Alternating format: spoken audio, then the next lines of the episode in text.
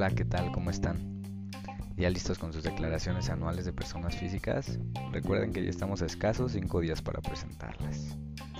Como ya les había mencionado en algunos de los episodios pasados, hay distintas maneras de extinguir algunos créditos fiscales, mismas que hoy te voy a contar. Mi nombre es Israel Barrera y esto es De Contador a Contador. Sin duda alguna, contribuir al gasto público a través del pago de los impuestos representa un beneficio no solo para el Estado, sino también para el bienestar de toda la sociedad. Por ello, es importante que cada pagador de impuestos se le reconozca y respete sus derechos previstos en las disposiciones tributarias. En la práctica fiscal existen muchos casos de contribuyentes que, ya sea que por alguna omisión o por desconocimiento de las obligaciones fiscales que adquieren de acuerdo con el régimen fiscal con el que se inscriben en el RFC, cuentan con créditos fiscales a su cargo, exigibles por parte de las autoridades fiscales, aun cuando en ocasiones resultaría improcedente el cobro de los mismos. Es por eso que como contadores y asesores fiscales es nuestro deber apoyar a los contribuyentes con temas de extinción de los créditos fiscales. Para poder entender este tema y saber cómo se extingue un crédito fiscal, primero debemos de entender qué es, a qué se refiere un crédito fiscal. De conformidad con lo dispuesto en el artículo 4 del Código Fiscal de la Federación, son créditos fiscales los que tenga derecho a percibir el Estado o sus organismos descentralizados que provengan de contribuciones, de sus accesorios o de aprovechamientos. En un sentido coloquial, podríamos decir que se trata de la cantidad que el contribuyente adeuda a la autoridad por no cumplir con las obligaciones fiscales en tiempo y forma. Derivado del acto de no cumplir en tiempo y forma con las obligaciones fiscales, el contribuyente puede caer en los siguientes supuestos, que son los que de hecho tendría que estar pagando. En el primer punto tenemos la actualización, que son aquellas cantidades que se obtienen como resultado de aplicar el efecto de la inflación a la contribución que no fue cubierta dentro del plazo fijado por las disposiciones fiscales.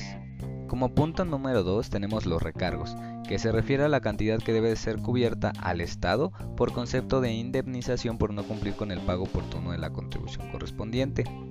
Y en el punto número 3 están las multas, que se trata de aquellas sanciones económicas que imponen las autoridades fiscales a los contribuyentes por no cumplir con sus obligaciones fiscales en tiempo y forma, tal como lo dictan las disposiciones fiscales. Hay otro concepto que se llama gastos de ejecución y es la cantidad que los contribuyentes deben cubrir cuando sea necesario emplear el procedimiento administrativo de ejecución para hacer efectivo el cobro de un crédito fiscal. Este no es siempre, solo en algunas ocasiones. Pero bueno, en teoría estos son los conceptos que se pagan cuando algún contribuyente incumple en las obligaciones que tiene a su cargo. Ahora bien, ya sabemos qué es un crédito fiscal y cuáles son los accesorios de estos, pero pasemos a las formas de extinción de la deuda. Ahora sí veamos qué es o cuáles son, porque hay muchas y son distintas cada una. En primera instancia y la más sencilla es el pago que es la forma por excelencia de extinguir un crédito fiscal, generado por el incumplimiento de las obligaciones fiscales o administrativas, que para estos efectos de su cumplimiento las autoridades fiscales pueden autorizar en que estos se realicen a plazos, ya sea en parcialidades o diferido. Eso ya depende de la autoridad y si el contribuyente lo llega a solicitar. Por otro lado tenemos a la compensación, la cual de acuerdo con el Código Civil Federal vigente refiere que la compensación se da cuando dos personas reúnen la calidad de deudor y acreedor, causando el efecto de extinguir ambas deudas hasta por el importe que resulte mayor. Es decir, yo te debo y tú me debes, hacemos un match y ya vemos qué cantidad resulte menor. Estas deben consistir en una cantidad de dinero o en su caso ser la misma especie y calidad Además se requiere que las deudas sean igualmente líquidas y exigibles. Hasta el 31 de diciembre de 2018, la comúnmente llamada compensación universal consistía en una forma de extinción de las obligaciones fiscales, a través de la cual los contribuyentes podían aplicar las cantidades que tenían a su favor contra las que estaban obligados a pagar, siempre que ambas derivaran de impuestos federales. Sin embargo, a partir de 2019, los contribuyentes obligados a pagar mediante declaración con saldos a favor solo podrían compensar cantidades por adeudos propios y únicamente derivadas del mismo impuesto, restringiendo con ello la figura de la compensación universal. Es decir, antes se podía compensar IVA contra ISR e ISR contra IVA. Actualmente ya solo es IVA contra IVA e ISR contra ISR. En tercer lugar, podemos señalar a la condonación, El artículo 74 del Código Fiscal de la Federación establece que la Secretaría de Hacienda y Crédito Público podrá condonar hasta el 100% las multas por infracción a las disposiciones fiscales y aduaneras, inclusive las determinadas por el propio contribuyente, siempre y cuando se cumpla con los requisitos que para tal efecto emita el SAT mediante las reglas de carácter general. Asimismo, la autoridad fiscal tiene el poder de poder negar la condonación a algunos contribuyentes siempre y cuando estos contribuyentes se encuentren en algunos supuestos que ellos mismos establecen. Por ejemplo, que estén situados en el listado del artículo 69 del Código Fiscal de la Federación o que estén como no localizados dentro del padrón del SAT. En cuarto lugar, es importante señalar la caducidad.